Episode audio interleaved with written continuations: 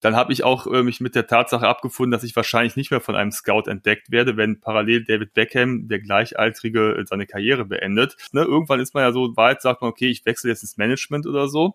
Und äh, jetzt ist es halt so, wenn ich mir das anschaue, bin ich ja sogar älter als die meisten Bundesliga-Trainer. Ich würde schon noch gerne hin und wieder mal kicken, aber dieses regelmäßige, das geht einfach nicht mehr. Und jetzt brauche ich einen Ersatz. Getting wild.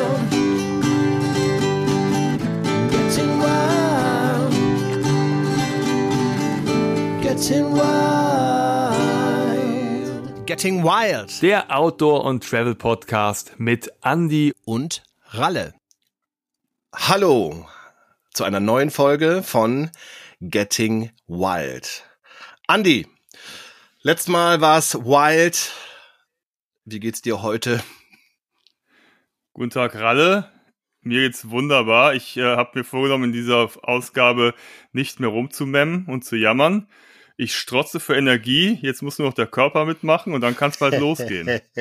Ja, ich könnte tatsächlich jetzt äh, deinen Part übernehmen. Ich mache mal ein bisschen Mimimi oh. am Anfang so.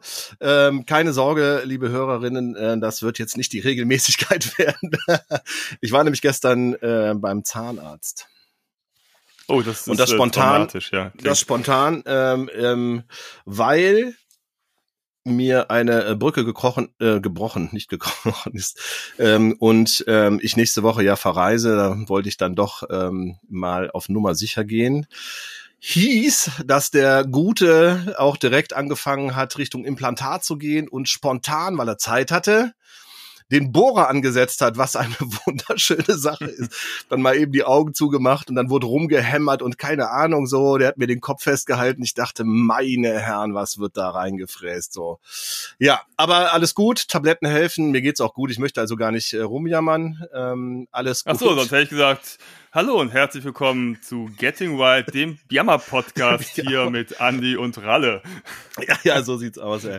Ja, wollen wir lieber ähm, auf die Themen kommen, die wir auch zu besprechen haben, ähm, denn es gibt äh, wie immer schöne Sachen zu berichten. Wir waren ähm, unterwegs, beziehungsweise soll ich anfangen, Andy, wo ich unterwegs war?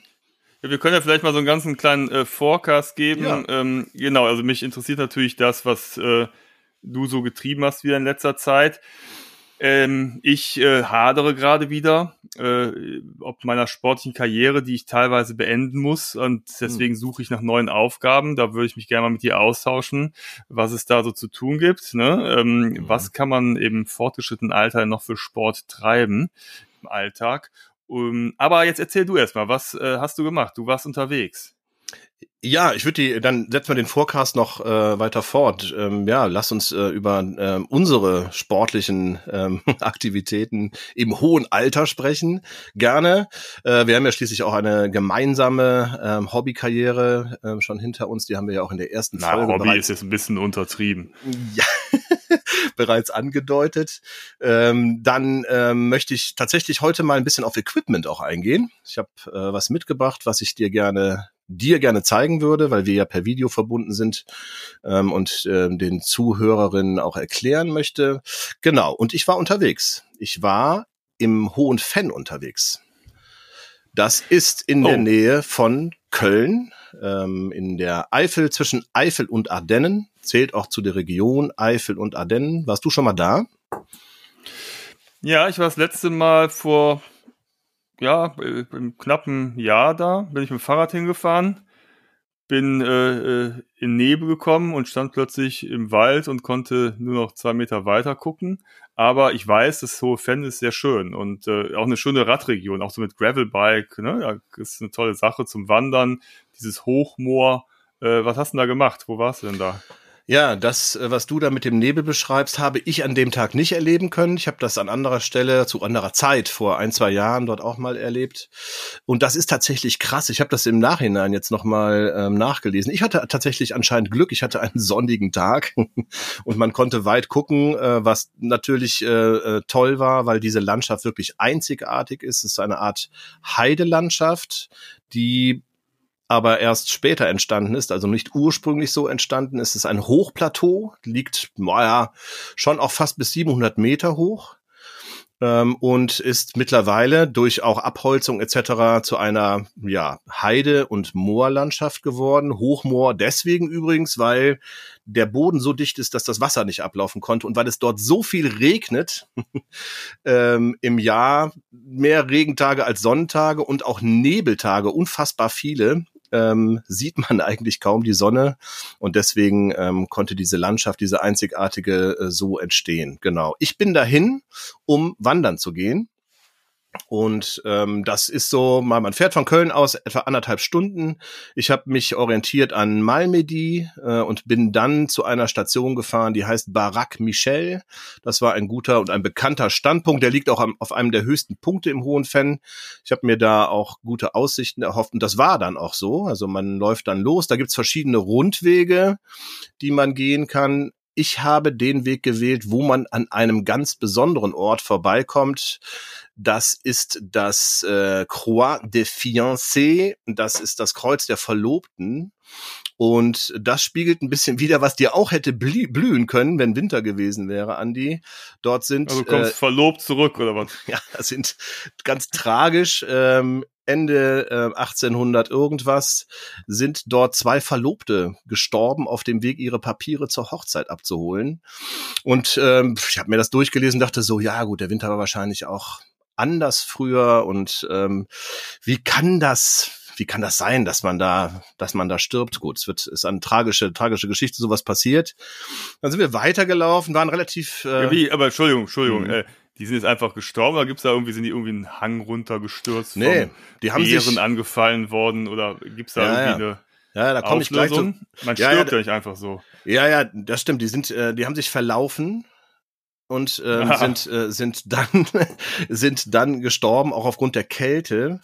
Übrigens und da schließt sich ein Kreis dann auch zu der Barak Michel. Die Barak Michel wurde gegründet von jemanden oder aufgebaut von jemanden, von einem Rheinländer, also einem von unseren Vorfahren quasi, Andi.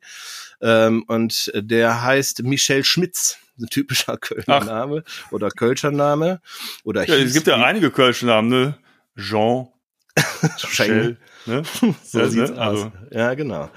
Und der ist, hat sich auch verlaufen, ist im Nebel quasi, äh, hat er sich verlaufen und hat dann, ähm, so der, der Legende nach, gesagt, wenn ich hier jemals rauskomme, dann baue ich an der Stelle ein Haus. So. Und da ist die Barak Michel entstanden. Und das ist auch heute noch ein Gasthof. Man soll dort gut essen können. Ähm, konnte ich an dem Tag nicht, weil hatte geschlossen. Kann ich aber noch mal eine Lanze brechen fürs hohe Fan, für die ganze Region. Also die Gefahr, dass man sich jetzt ständig verläuft und dann irgendwo unterwegs stirbt, ist gering, denn es gibt da ein sehr gut ausgebautes Radwege- und Wandernetzwerk mit zu Schildern. Also man äh, hat die Gefahr erkannt und hat nachgerüstet äh, seit damals, oder? Du, das, diese Geschichte geht noch weiter. Ah, oh wei. Oh An dem Tag. So. Ja, dann hau rein. Äh, ja, genau. Also wir sind äh, äh weitergelaufen. Ähm, du hast dann erstmal, wenn du äh, bei der Barack Michel startest, naja, einen normalen Feld- und Wald- und Wiesenweg. So, das öffnet sich dann teilweise sehr schnell und du guckst hast unglaublich weite Blicke. Ähm, dann äh, geht es los ins Hochmoor tatsächlich. Da hast du dann so Holztrassen, so Holzstege, wo du drüber läufst. Ja, genau, das kenne ich. Das, ist äh, cool. das ist schon, man sieht einfach super cool aus. So, man muss sagen, der Zustand äh, der einzelnen Holzplanken ist teilweise nicht immer mehr so gut. Ähm, da gilt schon manchmal ein bisschen zu balancieren, aber insgesamt funktioniert das gut und irgendwie hat es auch was. So, dann läufst du an irgendwelchen ähm, Bachläufen vorbei, die so komische Schaumkronen haben.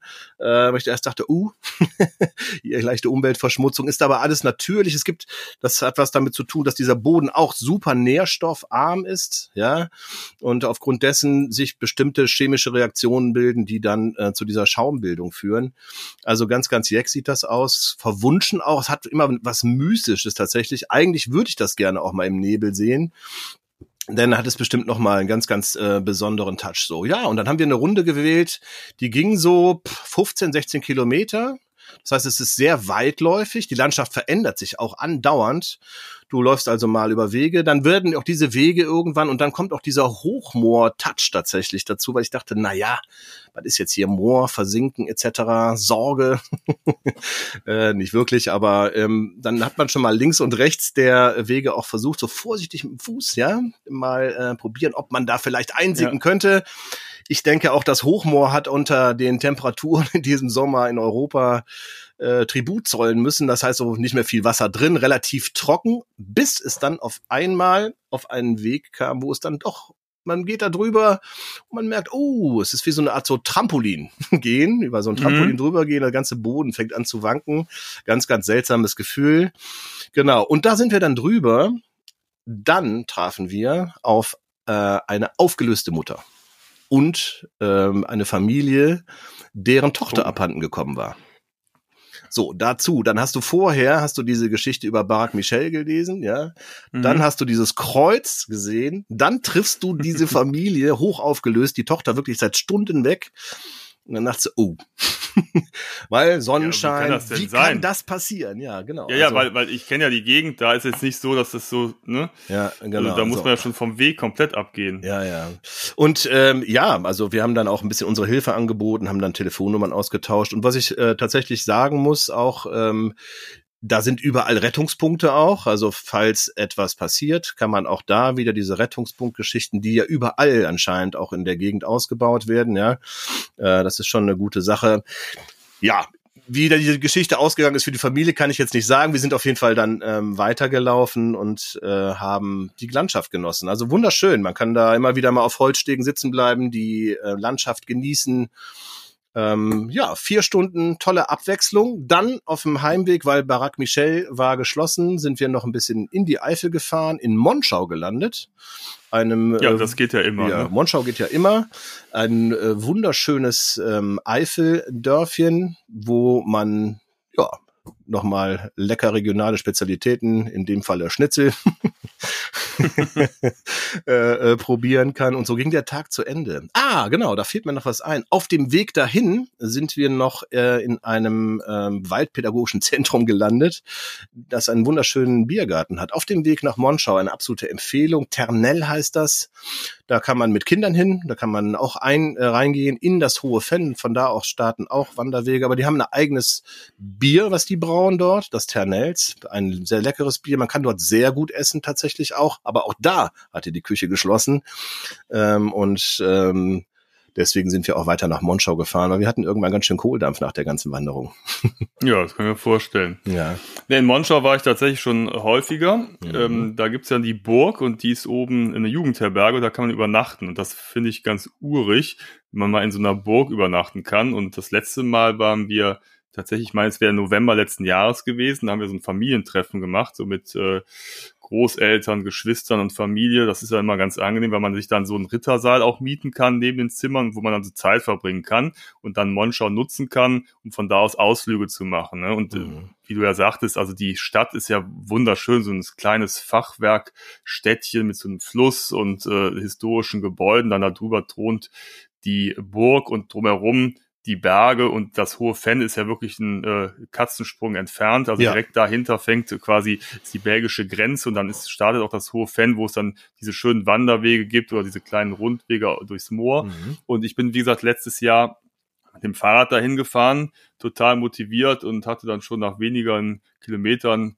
ja Motivationsprobleme, weil die äh, Strecke ist jetzt nicht so super schön, wenn man aus Köln rausfährt, da kommt erstmal nur flaches Land, äh, mhm. landschaftlich wenig attraktiv mhm. und dann geht's so hinter Düren, geht's dann in die Eifel, da wird's dann ein bisschen schöner, aber auch hügeliger, da muss man ordentlich strampeln, bis man dann irgendwann auf den äh, Fennradweg kommt oder mhm. Fennbahnradweg. Mhm. Und das hatte ich dir, glaube ich, auch schon mal erzählt. Das wäre auf jeden Fall eine Sache, die ich mal gerne ähm, befahren würde. Das ist eine alte Bahntrasse, die ursprünglich von Aachen mhm. bis ungefähr so durch die Eifel nach Trier führt. Und das ist halt eben äh, da, wo ehemals die Schienen waren, haben sie jetzt einen Radweg gebaut. Deswegen sieht man auch die Form des Radweges, die ist sehr ähm, eben und immer in großen Kurven fährt sie halt dann durch die Eifel, auch mal durch einen Tunnel oder durch über so ein äh, Viadukt. Also es ist eine ganz schöne Strecke und als ich dann da oben ankam, da konnte man richtig schön ziehen. Da konnte man mhm. richtig auf Geschwindigkeit kommen. Das hat Spaß gemacht. Mhm.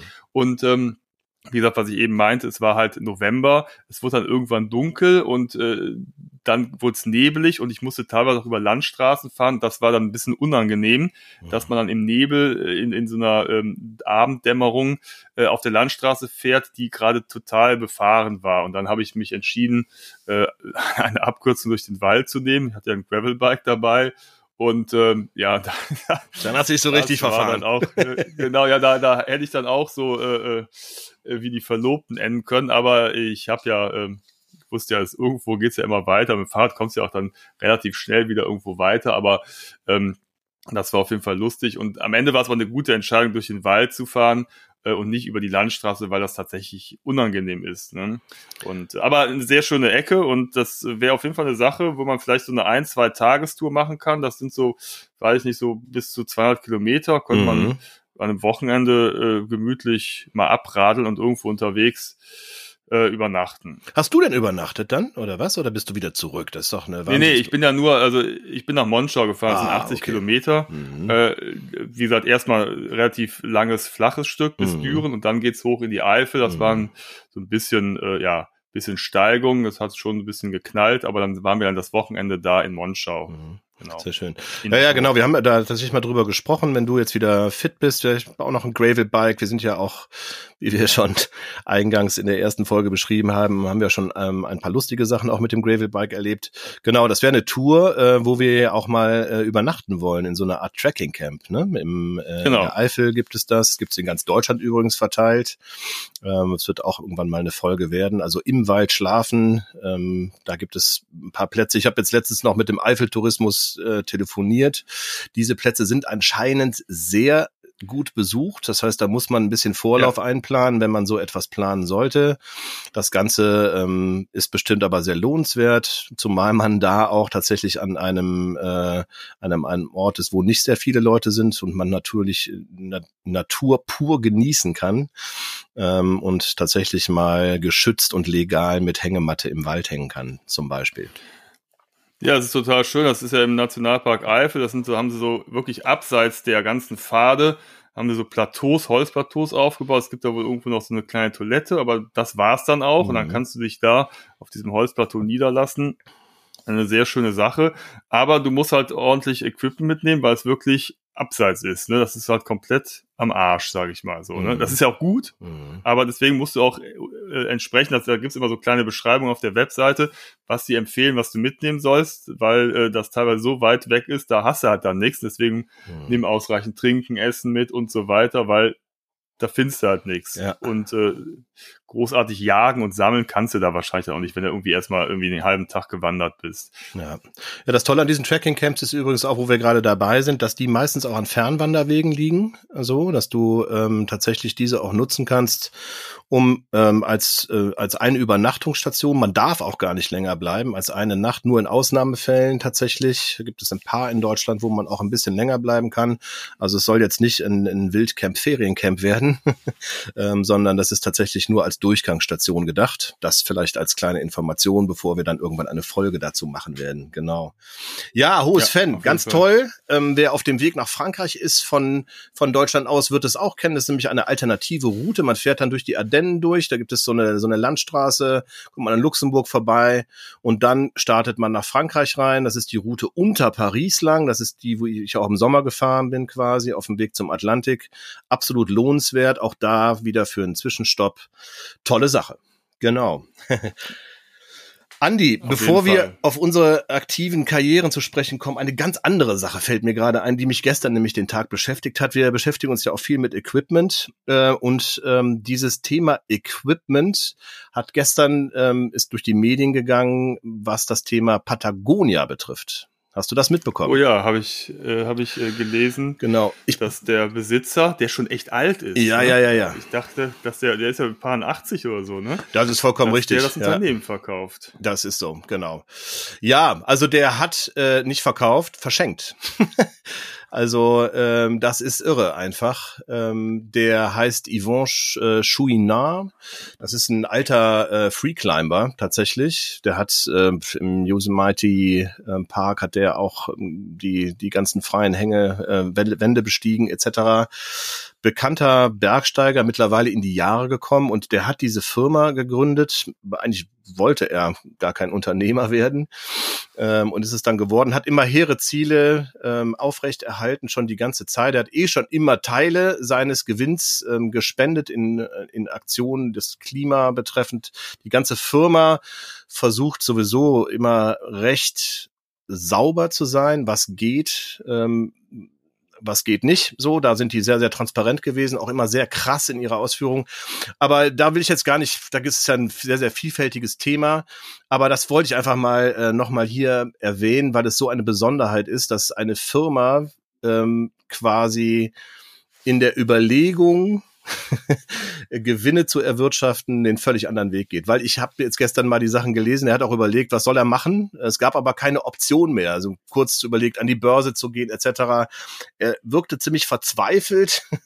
Äh, in, aber ganz kurz, ja, Ralf, ja. ich hatte das so verstanden, er, er wollte es verkaufen, um damit dann mit den Erlösen äh, das, dem Klima zu helfen, Klimaschutz zu betreiben. Ja, ja, das war eine Überlegung, aber äh, dann äh, ja? das Verkaufen, das war ihm dann nicht sicher genug, weil ähm, mhm. er sagte, hm, oder er hat dann geschrieben in einem Statement, ähm, wer weiß, wer dann diese Firma übernimmt und wird die dann in diesen Werten weitergeführt, wie die mir wichtig sind. Die nächste Überlegung war, an die Börse zu gehen. Da hast du wieder den Druck der Börse. Und ähm, so wie er schreibt, ist es dann so, die einzige Option, die blieb, alles zu verschenken und quasi alle Gewinne, die reinkommen, äh, in Umweltinitiativen und Stiftungen zu überführen. Das heißt nicht, also das heißt, es werden Gewinne erzielt. Das, was zum, zur Weiterführung der Firma benötigt wird, wird auch weiter investiert. Aber alles, was als tatsächlichen Gewinn überbleibt, das wird zukünftig ähm, in äh, Klima-, Umweltaktivitäten fließen. Und das finde ich schon irre, muss ich sagen. Ja, hast du die Nummer von dem? Ich würde mich, also ich würde es mir schenken lassen. Patagonia. Du bist eine, du bist, also du bist eine Umweltstiftung also jetzt. So eine, ja, nee, ich, ich finde, äh, ähm, ich habe ja auch schon öfters mal äh, Erfahrung mit Apparel gemacht und äh, mhm. Klamotten mhm. produziert, nachhaltige Klamotten. Ich hatte mal mit einem Freund äh, ein Klamottenlabel für nachhaltige Kleidung für Männer, mhm. Lifestyle. Mhm. Klamotten äh, gegründet. Mhm. Also das macht schon Spaß und ist total interessant mhm. und ich bin ja immer froh und interessiert an spannenden Projekten. Ich äh, könnte mir auch vorstellen, äh, kurzfristig Patagonia zu übernehmen. Alles klar, okay. Mitzumischen. ja, also ich äh, ja, leider ja, gleich mal Nummern austauschen ja. und dann. Äh, ja. Ich schicke die mal rüber die Nummer. Ich schicke die mal ja, rüber. Ja, genau. genau. Ja, dieses Thema Nachhaltigkeit beschäftigt mich ja, wie du weißt zumindest, der ja auch immer wieder, auch in meinem ähm, Job als Nicht-Podcaster beschäftige ich mich regelmäßig damit und habe ja sogar noch einen Parallel-Podcast, der heißt Made in Green, wo ich mich mit Firmen äh, in Deutschland, mit den Geschäftsführern oder den Entscheidern Entscheidern unterhalte darüber, was ist an nachhaltigen Produktionen tatsächlich möglich, was ist mit Kompensieren, was ist mit Greenwashing etc. Auf jeden Fall ein ganz, ganz spannendes Thema, genau. Aber das wollte ich nur mal kurz reinwerfen, ähm, weil wir uns ja auch in Zukunft immer wieder damit beschäftigen werden, mit Apparel, mit Equipment etc. Wir auch viel reisen, da wird das Thema Kompensation vielleicht auch mal ein Thema sein, wo ich mich zumindest gerade ähm, aktiv mit beschäftige. Da gibt so eine Firma wie Climate Partner, wo ich mich gerade darüber austausche. Das werde ich dann an anderer Stelle auch mal wiedergeben, was ich für Erfahrungen damit gemacht habe. Ähm, und ähm, ja, ein spannendes Thema, ein spannendes Feld.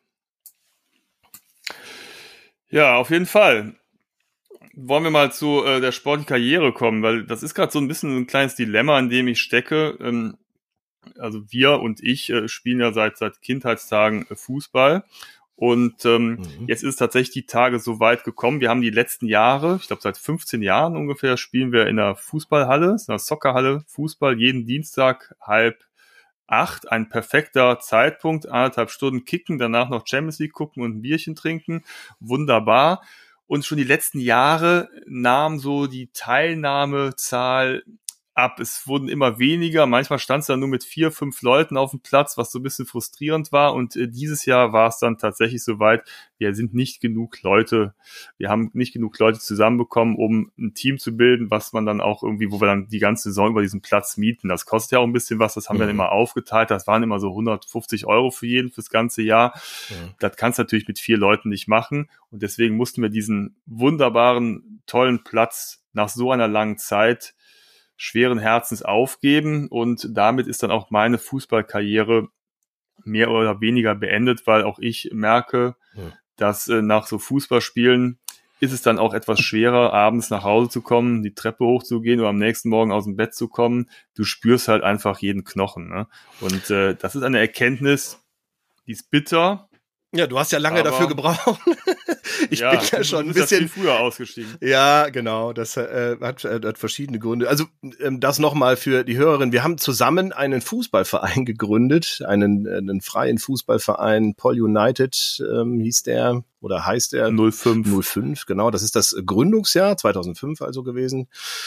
Und äh, da haben wir zuerst draußen gekickt ähm, in Köln auf den Poller Wiesen sind wir gestartet, daher auch noch ne, weiteres zur Namensfindung. Ähm, ein schöner Platz, auch um im Sommer zu grillen. Übrigens mit Blick, mit Blick auf den Dom. Äh, und ja. ähm, genau, das haben wir früher tatsächlich auch dann noch gemacht. Ne? Wir sind dann nach dem Spiel länger sitzen geblieben, Bierchen getrunken.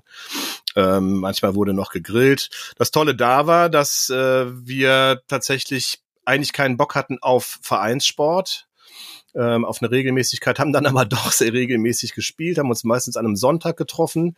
Das ließ sich auch damals mit unseren noch sehr kleinen Kindern ähm, gut vereinbaren, mal schnell rüber. Ich wohnte damals in Deutz. Für mich war das äh, quasi ein, äh, ein kleiner Fußweg, ein kleiner Weg mit dem Fahrrad. Genau, und ähm, ja, dann kam immer mehr dazu. Und wir haben, ähm, ich weiß noch, ähm, oft neben einer, äh, nach, neben äh, italienischen Mannschaften gespielt, die sich da auch zum Freizeitvergnügen getroffen haben und äh, die sich mehr unterhalten haben auf ihre Art, ähm, als äh, wirklich Fußball gespielt haben. Es sind auch noch so Erinnerungen, die jetzt, wenn wir drüber sprechen, wieder hochkommen. Das war äh, wirklich sehr, sehr schön. Genau, und dann sind wir irgendwann in die Halle übergewechselt. So, ähm, auch im Zuge des des Alters, weil wir dachten, hm, bisschen wetterfühliger vielleicht. äh, es war auch Der nicht. Platz ist auch nicht so groß. Platz ist nicht so groß, wobei das ja ein Irrglaube war, ja, weil genau. das Rennen in der Halle eigentlich viel anstrengender ist als auf dem Platz, wo man sich äh, auch aufgrund des Alters natürlich und seiner Spielerfahrung ähm, auch schon mal zurücknehmen konnte und dann quasi die Last, der Druck des Spielaufbaus auf mehrere Schultern, äh, dass man die verteilen konnte. Nee, da ist man immer gefordert in der Halle. Und äh, das war eine Umstellung der Kondition, fand ich aber sehr gut. Was aber mit der Zeit tatsächlich für mich dazu kam, war einfach die Geschichte, dass ich merkte, hu, also zum einen äh, steigt ein bisschen die Verletzungsgefahr, so dieser Kunstrasen in der Halle, das ist so eine, ja, oft umgeknickt tatsächlich. Äh, dann also dadurch, dass wir nicht nur begnadete Spieler äh, in unserem Team hatten, ähm, stieg auch die Verletzungsgefahr tatsächlich. Und man hat auch so dämliche Geschichten gemacht. Ich zumindest nicht aufwärmen, loslegen direkt, ja, äh, was schon mal zu Muskelfaserrissen geführt hat, dann trotzdem weiterspielen und das, ich habe das tatsächlich bis heute noch von von den Fußballspielen von damals in der rechten Po-Backe quasi. Äh, wenn das Wetter umschlägt oder ich falsch sitze, dann merke ich das, was ich damals äh, falsch gemacht habe an diesem einen einen Abend in der Halle, ähm, denn ich hätte einfach aufhören sollen zu spielen. Und ähm, als das dann sich potenzierte und die Schmerzen am nächsten Morgen, da sind wir wieder Mimimi, mi, mi, ähm, einfach ähm, nicht mehr dem Spaß entgegenzusetzen waren, den es tatsächlich immer gemacht hat, auch aufgrund der Leute, denn es ist eine einfach tolle Sache, dann abends noch mal ein Bierchen zusammen zu trinken, sich auch durchaus mal anzuzicken auf dem Platz, denn äh, ganz unehrgeizig war die ganze Geschichte auch nicht. Aber dann habe ich überlegt, ja, weiß nicht, ähm, das macht keinen Spaß mehr und bin schweren Herzens gegangen als Gründungsmitglied. Genau. Hinzu kam aber auch, dass immer mehr junge Spieler dazu kamen, äh, und man doch merkte so, puh, also da mitzuhalten wird jetzt irgendwann schwierig so. Das hat alles zumindest bei mir mit reingespielt, Andi. Ja, ja, auf jeden Fall. Aber ich habe ein bisschen länger durchgehalten jo. und ich muss ja sagen, ähm, ich weiß nicht, ob du es wusstest, aber ähm, ich bin am gleichen Tag geboren wie David Beckham. Und oh. das war immer ganz gut. Ich konnte mal so unsere Karrieren immer so ein bisschen verfolgen, parallel, so gucken, wo steht er, wo stehe ich parallel, ne? Ja, da war der David ja am Anfang ein bisschen hinterher. So. Und die Ähnlichkeiten, jetzt genau, wo du ja. sagst. ja, ja, nein, genau, ne? Nein, nein, aber es, es war, ne, also man konnte immer sehen, so sein erstes Länderspiel, mein erstes Länderspiel, was leider nicht stattgefunden hat, äh, aus verschiedenen Gründen. Mhm. Äh, ich wurde einfach nicht eingeladen. Bis heute weiß niemand warum. genau, genau. ähm, Nein, aber auch dann so die Phase, als ich dann merkte, so, okay, selbst David Beckham beendet seine Karriere, dann habe ich auch äh, mich mit der Tatsache abgefunden, dass ich wahrscheinlich nicht mehr von einem Scout entdeckt werde, wenn parallel David Beckham, der Gleichaltrige, äh, seine Karriere beendet. Mhm. Ich habe dann noch so ein bisschen in unserer Mannschaft weitergespielt, habe dann so ein bisschen Absprung verpasst. Ne? Irgendwann ist man ja so weit, sagt man, okay, ich wechsle jetzt ins Management oder so. Ja. Und äh, jetzt ist es halt so, wenn ich mir das anschaue, bin ich ja sogar älter als die meisten Bundesliga-Trainer und spielt immer noch aktiv Fußball. Mhm. Kann ich mir auf die Schulter klopfen? Nee, besser nicht gerade. Aber, ähm, aber ich mache jetzt den harten Cut und sage so, nee, also ich muss, das ist ein, ein Zeichen, dass wir halt jetzt einfach keine Mannschaft mehr zusammengekriegt haben. Ich würde schon noch gerne hin und wieder mal kicken, aber dieses regelmäßige, das geht einfach nicht mhm. mehr. Und jetzt brauche ich einen Ersatz. Ja. Und ich brauche einen Ersatz, also ich brauche schon sowas, also mhm zum Beispiel, du bist ja auch äh, begeisterter Läufer.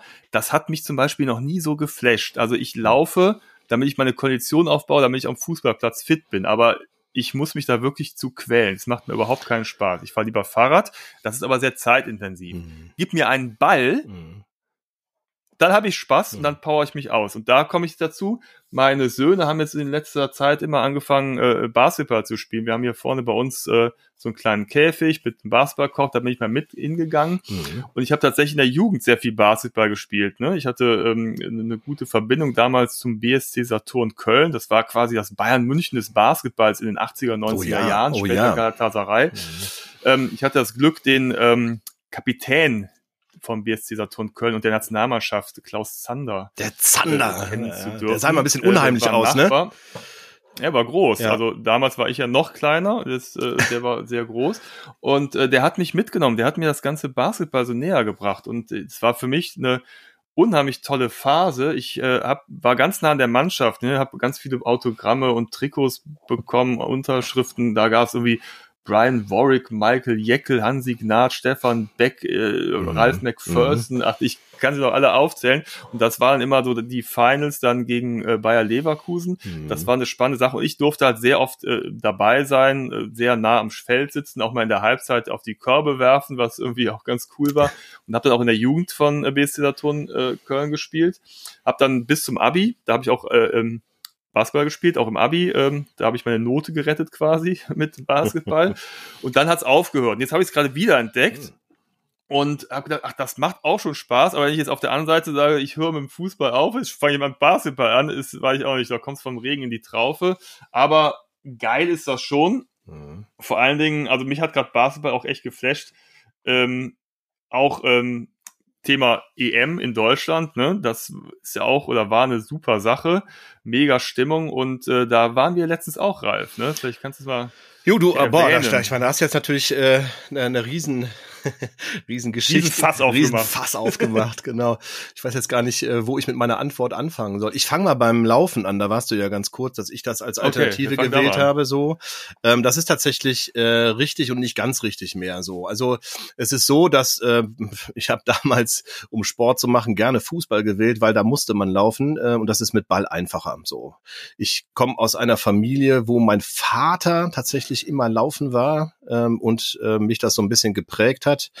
Ich aber tatsächlich, pff, keine Ahnung, war es ein bisschen Trotz meinem Vater gegenüber, das vielleicht auch ein bisschen immer abgelehnt habe, eine Zeit lang. Und dann habe ich angefangen, für ein Laufmagazin zu arbeiten. Und dann musste ich ja laufen gehen, was dazu geführt hat, äh, dass ich äh, auch innerhalb von sechs Wochen äh, für einen Halbmarathon trainieren musste.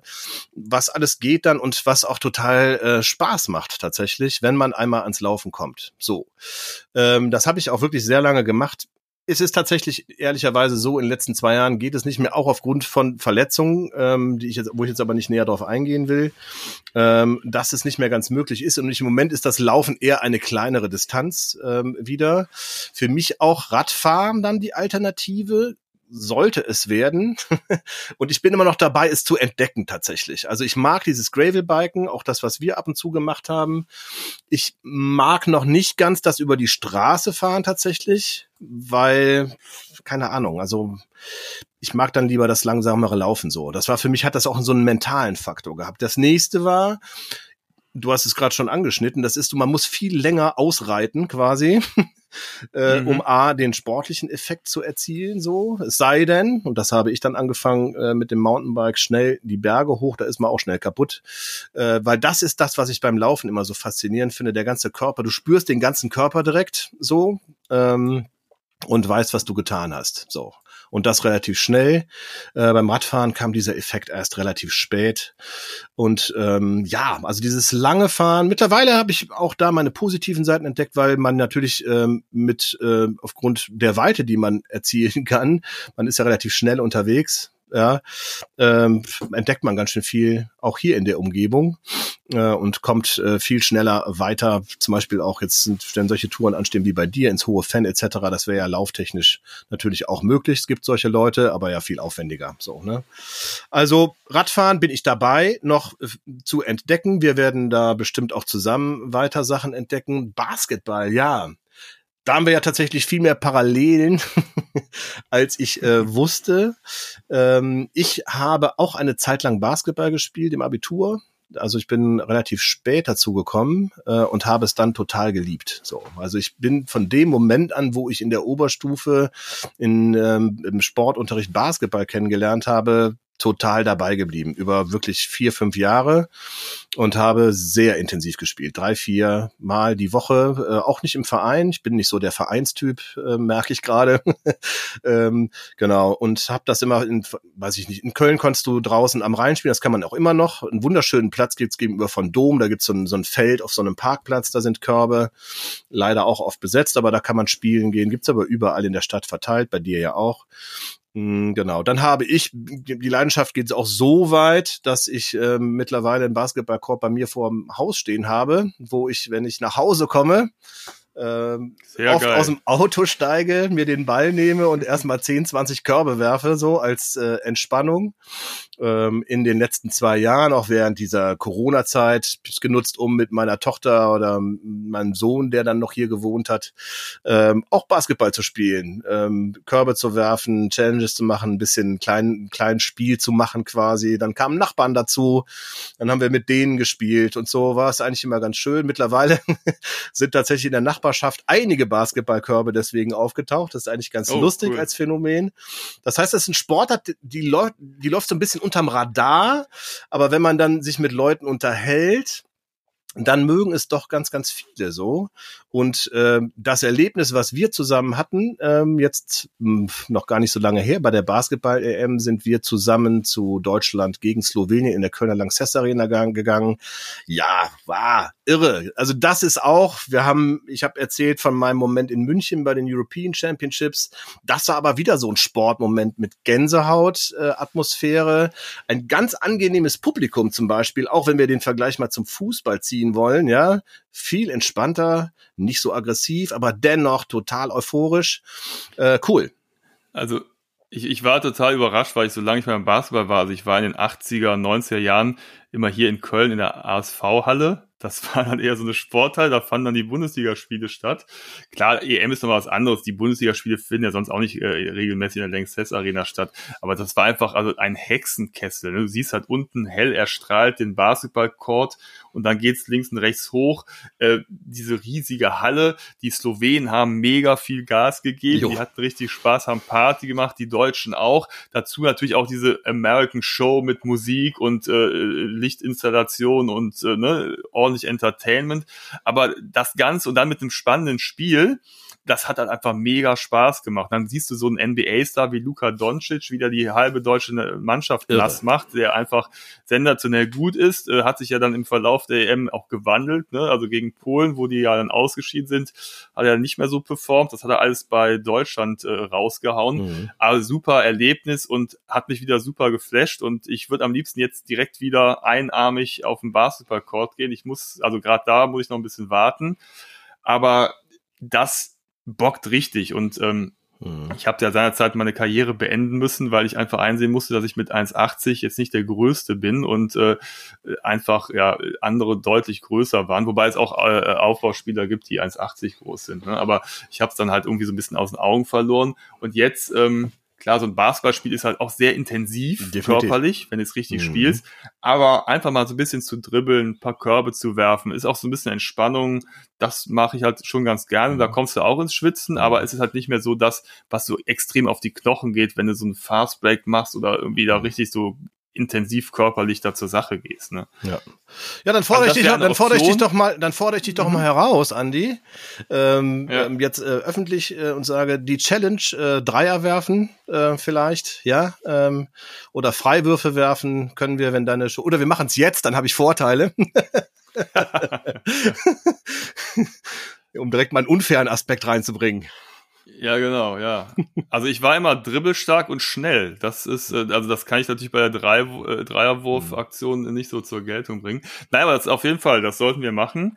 Das äh, ist eine schöne Sache und das ersetzt aber für mich leider noch nicht nee. das Fußballspielen. Nee. Also ich brauche irgendwas, wo ich mich weiter ausbauen kann, weil da brauche ich auch wieder ein Team. Mhm. Und äh, wenn man schon kein Fußballteam zusammenkriegt, wie willst du denn dann in unserem Alter noch Leute finden zum Basketball? Und gegen so ganz junge Leute, ey, vergiss es, da äh, mhm sieht man ja keine Schnitte mehr. Ja, die ne? Frage wäre halt so, ähm, bist du eher der Mannschaftssportler, was sich ja so anhört, oder kannst du dir auch vorstellen, ähm, alleine ähm, Sachen zu machen? Also vielleicht erinnerst du dich ja, vielleicht liegt das auch in der Natur der Dinge, dass ich jetzt hier einen Podcast mache. Ich rede ja sehr gerne und ich habe auf dem Fußballplatz eigentlich ohne Unterbrechung gelabert. Das hat auch den, das hat Meine auch den einen oder anderen zur Weißglut getrieben, das weiß ich schon irgendwie. also ich habe äh, immer, immer einen blöden Spruch parat gehabt und habe damit äh, äh, hoffentlich meine Mitspieler unterhalten und den Gegner genervt. Nee, du hast auch die ähm, Mitspieler so, genervt. Das heißt, also ich kann da einfach meine Klappe nicht halten. So, äh, ich habe ja auch Spaß dabei. So, wenn ich jetzt eine äh, Sportart alleine mache, dann ähm, ja, soll ich da mit mir selbst reden? Also nein, ich, ich tendiere schon zu einer Mannschaftssportart, aber ähm, ich mache schon gerne Sport mit anderen Menschen zusammen. Also zum Beispiel ja, vielleicht mal, mal eine Möglichkeit, den Tennisschläger auszukramen und nach Ewigkeiten mhm. vielleicht mal wieder ein bisschen Tennis zu spielen. Das äh, ist, glaube ich, auch eine, eine, angenehme Sache, wo man auch so ein bisschen die Intensität steuern kann. Mhm. Das wäre zum Beispiel eine Sache. Also jetzt alleine äh, irgendwie eine Aktion machen, das fände ich jetzt für mich persönlich langweilig. Ja, das ist tatsächlich dann ein bisschen schwierig so, ne? Also Tennis hätte ich dir jetzt tatsächlich mhm. auch vorgeschlagen. In meiner Familie haben wir wieder fast alle angefangen, Tennis zu spielen nach Jahren der Pause. Ich kann dir sagen, wenn du Verein magst, dann ist es auf jeden Fall ein gutes Ding. Auch natürlich ein, ein Mannschaftssport, ähm, wo man zwar solo agiert, bis auf das Doppel, ähm, aber der Spaß ist groß so.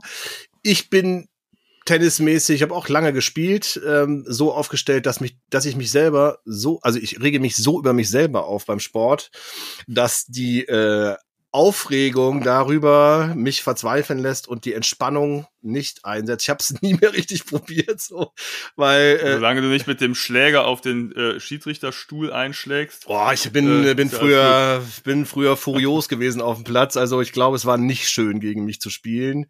Äh, der, ich habe nie den Gegner beleidigt, äh, aber ich habe mich selber beleidigt und äh, in den äh, in den psychischen Ruin getrieben quasi. Das war äh, anstrengend. Äh, aber das war auch anstrengend für den Gegner.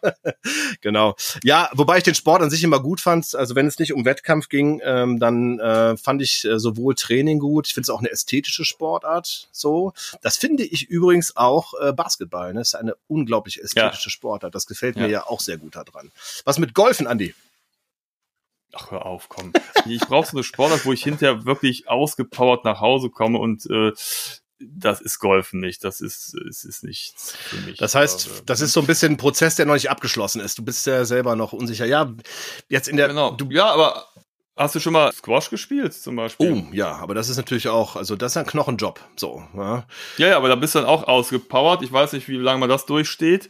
Ähm, aber das, das habe ich immer gedacht, ach, das hat damals, habe ich auch vor vielen, vielen Jahren gemacht, das hat echt Spaß gemacht. Und dann war ich noch, du bist ja manchmal so ein bisschen glückselig, wenn du dann fertig bist und so irgendwie aus dem Cage kommst oder vom Fußballplatz oder so und bist richtig ausgepowert und du fühlst dich immer total gut weil du einfach so fertig bist und du hast alles gegeben und ich finde, das ist einfach so ein tolles Gefühl, was dich auch so in den nächsten Tagen noch trägt und motiviert für den Alltag. Also das fand ich immer total gut. Also ich brauche schon sowas, äh, ne, wo man so ein bisschen die, die Sau rauslassen kann. Das ist ja, ich meine, das ist ja sowieso das beim Sporttreiben, ne? Also das ist ja das, was ich hm, auch noch nach dem Laufen vermisse. Also, ne, das habe ich, wenn ich lange Rad fahre, natürlich auch so. Aber dass du kaputt bist, gehört ja irgendwie mit dazu. Und brauche ich ja irgendwie, sonst brauche ich ja keinen Sport machen. so. Ja, und da frage ich mich ja. dann, komm, kommst du abgekämpft vom Golfplatz? Ja, wobei ich kann dir sagen, Klamotten. Na, ich kann dir sagen, äh, also das ist, äh, äh, es ist äh, für den Kopf anstrengender. Ich bin tatsächlich Golf-Fan, wobei ich nicht. Das ist was, was ich mir noch vorgenommen habe. Ich habe einen äh, einen lieben Kollegen gehabt, ähm, Danny. Äh, Grüße an dieser äh, Stelle an dich ähm, das äh, mit der der ist absolut Golf-Fan gewesen, so ein sehr guter Golfer. Ähm, und äh, der hat mich ab und zu mitgenommen, weil ähm, ich ihm davon erzählt habe, dass ich davon träume, Golf zu spielen und ich irgendwie eine Passion für den Sport habe, ohne diese wirklich auszuüben. So und dann äh, hat sich das tatsächlich auch so, also so angefühlt. Also wenn ich mit Danny gespielt habe, dann war das echt. Ich dachte so, ja, das ist, macht ja mega Spaß tatsächlich, ähm, weil du bist so beschäftigt als Anfänger äh, mit dieser äh, mit dieser Koordinationsgeschichte und dann diese kleine Kugel zu treffen, das ist irre so. Und ähm, dann je nachdem, wo du unterwegs bist, äh, wir haben hier zum Beispiel einen Golf Golfplatz Lüderich heißt der. Ähm, und äh, da geht's ganz schön rauf runter. Und wenn du da mal so einen ganzen äh, Tag spielst, da weißt du schon, was du getan hast, so, ne? Warum ich diese Sportart noch nicht angefangen habe, ist zum einen darin begründet, dass natürlich auch gar nicht so günstig ist. Ähm, zum anderen aber auch, ähm, weil man dafür Zeit braucht. Und das ist genau wie beim Tennis übrigens auch. Ähm, wenn du vernünftig spielen willst, dann musst du da trainieren für so, ne? Weil sonst ähm, ist tatsächlich Brauchst die Technik. Brauchst die Technik. Ne? Das ja. ist zum Beispiel auch anders als beim Fußball. Natürlich, je öfter du spielst, desto mehr Technik hast du. Aber das Coole ja an Sportarten wie Fußball, Basketball ist, du brauchst einen Ball. Gut, beim Basketball brauchst du noch einen Korb. Den brauchst du beim Fußball eigentlich auch schon nicht mehr, weil du einfach Jacken auf den Boden legen kannst und kannst halt mhm. loslegen. Das ist ja auch mit ein Grund, warum das so erfolgreich ist. Ne? Ähm, für mich zumindest so. Und ähm, ja, du kannst. Also das, ja, also eine neue Sportart zu aber, finden, irre. Ja, wir, wir bleiben da dran, aber oder? Mal zum, ja, auf jeden Fall. Also ich wollte noch sagen, beim Golfen, ich habe es ja auch mal ausprobiert. Äh, in Holland zum Beispiel ist das schon äh, so ein bisschen, sag ich mal, in der Mitte der Gesellschaft angekommen. Und da war, hatte ich einen Freund besucht vor ein paar Jahren und da sind wir auf so eine Driving Range gefahren, haben mal ein paar Abschläge gemacht. Das hat halt schon gebockt. Ich hatte natürlich keine Technik, hatte hinter einen steifen Hals wieder gehabt, weil ne, das geht halt schon auch so in den Schulterbereich, wenn du richtig so abschlägst. Da brauchst du natürlich eine Technik.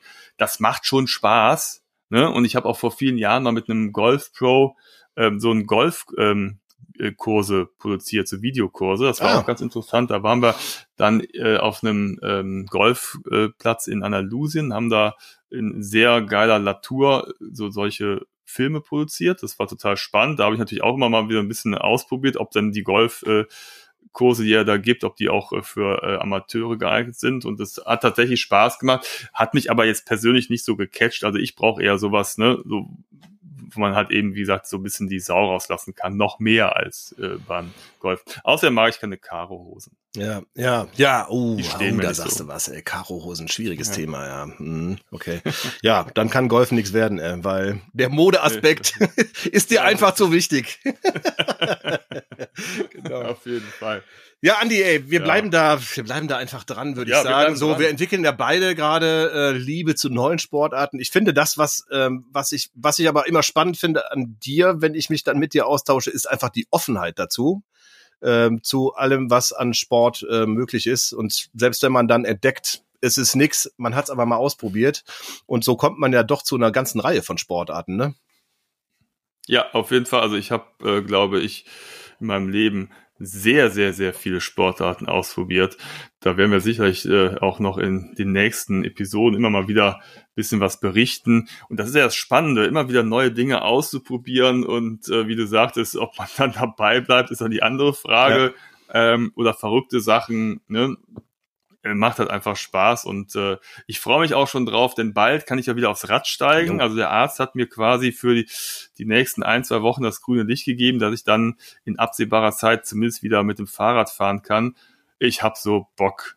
Ja, du bist jetzt natürlich, glauben, weil immer nur, natürlich jetzt auch komplett ausgelaugt. ja, ja. Ja.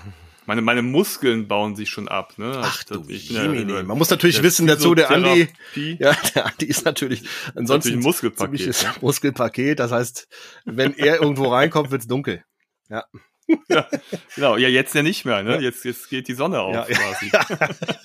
ich freue mich schon, freue mich Nein. schon. ja, ja. Die Physiotherapeutin meinte, dass meine linke Seite doch äh, muskulös sehr äh, abgebaut hätte. Und äh, aber ich kann ja nur dezente ähm, Übungen machen, also ich kann jetzt nicht pumpen oder so. Ja. Aber dir war das noch gar nicht äh, aufgefallen, ne? ja, ne, du siehst das nicht hier. Ja, also guck mal. Ne? genau. Ja. ja, wieder ein spannender Austausch, Ralle. Genau. Also du, äh, wir haben jetzt, ich wollte noch was zu dem Fahrradschloss sagen, ich glaube aber, wir sind durch ähm, für heute. Das holen wir nach, beziehungsweise ich stelle schon mal auf Instagram, was ich gerade für, äh, für schöne Fahrradschlösser habe, aber es passt an dieser Stelle nicht mehr. Wir haben eigentlich einen schönen äh, Abschluss und einen schönen Austausch gehabt zu dem, was uns äh, gerade beschäftigt, was wir für neue Sportarten ausprobieren wollen. Jetzt gehen wir ja ein bisschen auf Reise, darüber werden wir dann auch ähm, berichten. Ich fahre nach Rom, du fährst bald nach Neapel, da kommt also einiges einiges, äh, worüber wir dann ähm, wieder quatschen können. Wir werden auch bald einen Interviewgast begrüßen, unseren ersten. Äh, da will ich aber noch gar nicht so viel verraten. Das wird ein netter Austausch werden. Das wird in der Folge auch immer wieder mal passieren, dass wir uns mit Leuten, die gerne reisen, die etwas hm, outdoormäßig erlebt haben, ähm, uns austauschen werden. Da werden auch immer mal ein paar Fachratschläge kommen von Experten für euch, wie ihr Outdoor- und Reiseerlebnisse besser gestalten könnt. Darauf freue ich mich auch sehr. Genau, wo ich jetzt schon gerade am Ab, an, äh, Ab und Abmoderieren bin, hi, jetzt noch verstolper ich mich noch am Ende. Ähm, ich kann ähm, nur noch mal animieren, auch äh, unseren Instagram-Kanal zu besuchen und die Folgen anzuhören. Wir freuen uns äh, über Rückmeldungen. Es gibt übrigens wirklich Rückmeldungen auch von Leuten, die uns Challenges mittlerweile ähm, aufgeben. Andi, zum Beispiel habe ich eine Challenge äh, mitgeteilt bekommen, wir sollten doch mal Ninja Warrior probieren. oh, geil, ja. nicht dabei. Yeah. Ja, da können wir ja mal überlegen, wie wir das äh, umsetzen können. Es gibt so ein Parcours in Köln, wo man rein kann. Das ist irgendwie so ein Trampolinpark. Da gibt es auch so ein ja. bisschen Ninja Warrior mäßiges. Äh, da können wir ja mal schauen, ob wir uns da mal einloggen im Winter. Ne? Auf jeden Fall. Das machen wir schon in der Woche morgens, wenn die ganzen Kiddies nicht da sind. Da können wir dann da ein bisschen Ninja Warrior. Ja, ist übrigens die Halle, wo äh, mittlerweile der Krankenwagen äh, schon quasi abonniert steht. Nicht genau, wegen dem Ninja Warrior, sondern wegen den ganzen Trampolinaktivitäten, die die Kids da äh, ja. veranstalten. Genau. Ja, also ähm, äh, folgt uns, hört uns, gebt uns Kommentare ab. Äh, wir haben auf Instagram mittlerweile eine Verlinkung, dass ihr uns direkt anschreiben könnt. Ähm, ja, gebt uns Aufträge, die wir für euch erfüllen können. Und äh, ich freue mich auf jeden Fall auf den weiteren Austausch mit dir, Andi. Ja, auf jeden Fall. Ich freue mich auf die nächsten Folgen. Es bleibt spannend, es bleibt wild. Und in diesem Sinne wünsche ich euch eine sportliche Zeit und wir hören uns ganz bald wieder in der nächsten Episode. Also, Ralf und liebe ZuhörerInnen, macht es gut. Bis demnächst. Macht's gut. tschüss. tschüss. tschüss.